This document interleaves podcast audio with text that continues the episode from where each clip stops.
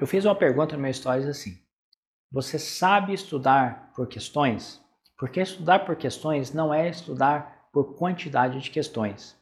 Não é esperar que quanto mais questões você resolver, mais chance você vai ter de reencontrá-la na prova.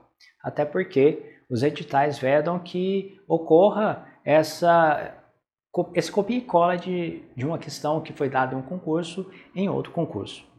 Estudar por questões é uma das formas mais eficazes, talvez, é, talvez a mais eficaz para que você possa assimilar o conteúdo.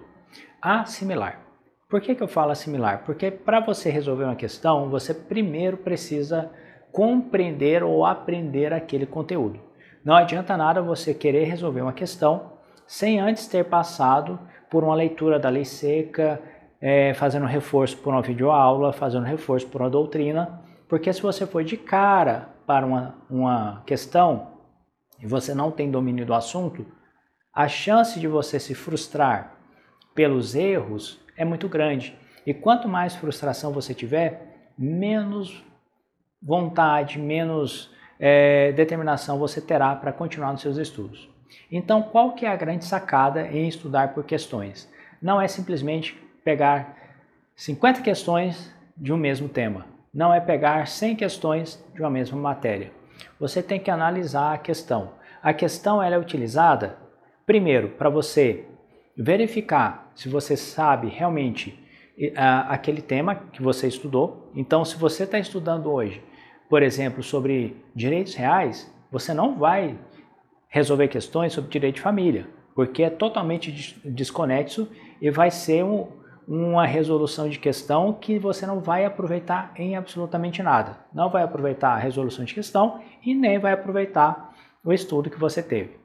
Estudar por questão, então, primeiro, eu preciso, eu vou utilizá-la para verificar o quanto eu sei daquele assunto. E o principal, a cereja do bolo, que eu quero deixar bem claro para você é o seguinte: quando você resolve questão, não é para você decorar aquela questão além de você saber é, qual que é o seu nível de conhecimento daquele, daquele assunto, é para você prestar atenção como que aquele assunto é cobrado pela sua banca. Então é você observar. Por isso que é treino. Treino você tem tempo para fazer. Você tem que observar como que é o enunciado, qual que é o tamanho das alternativas. E se você pegar uma questão agora, por exemplo, da banca FGV, você vai verificar que ela, toda banca tem um padrão, e porque a elaboração de questões tem que seguir um padrão. Então ela tem lá o padrão de um texto, é, um caso simulado, e as alternativas. Se você olhar as alternativas, geralmente todas as alternativas, ou quase todas, têm o mesmo tamanho de, em quantidade de linhas e quantidade de caracteres. Isso vai te indicar até mesmo quais são as alternativas para você descartar.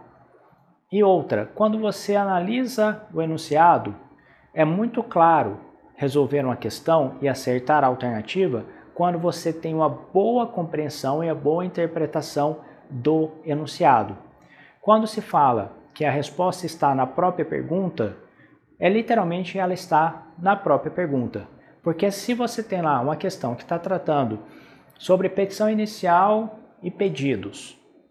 Obviamente, a alternativa correta tem que estar relacionada à petição inicial e pedidos. Se você já tem uma alternativa que está falando sobre citação, você já pode excluí-la. Se você tem uma alternativa que está falando sobre recurso de apelação, você pode excluí-la.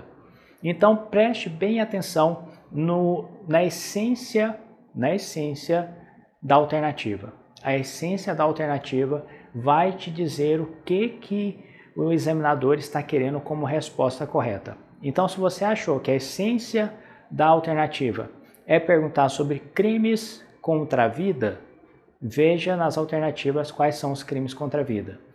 Se ele está perguntando na alternativa sobre direito de personalidade, olha nas alternativas direito de personalidade. E se ficar em dúvida ou não, isso é só um macete para vocês. É, geralmente as alternativas, as alternativas, a alternativa correta e a alternativa que vai gerar dúvida em você, geralmente ela tem o mesmo tamanho. E vai diferenciar talvez o prazo ou vai diferenciar o acréscimo ou a retirada de uma expressão que está lá na letra seca da lei. Por isso que é importante ler a letra seca da lei e é por isso que eu fiz um material totalmente especial de revisão de lei seca que está no meu programa OAB.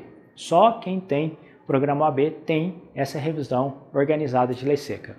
Então, resolver questões é importante demais, mas tem que ter inteligência na resolução de questão.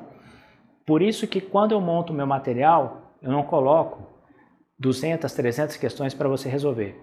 Eu sempre coloco sobre cada tema, no máximo, no máximo, 10 questões. Porque aí você tem tempo para você analisar a questão, você tem tempo para ver como ela é cobrada e com isso extrair o melhor da, daquela, daquela metodologia de estudo.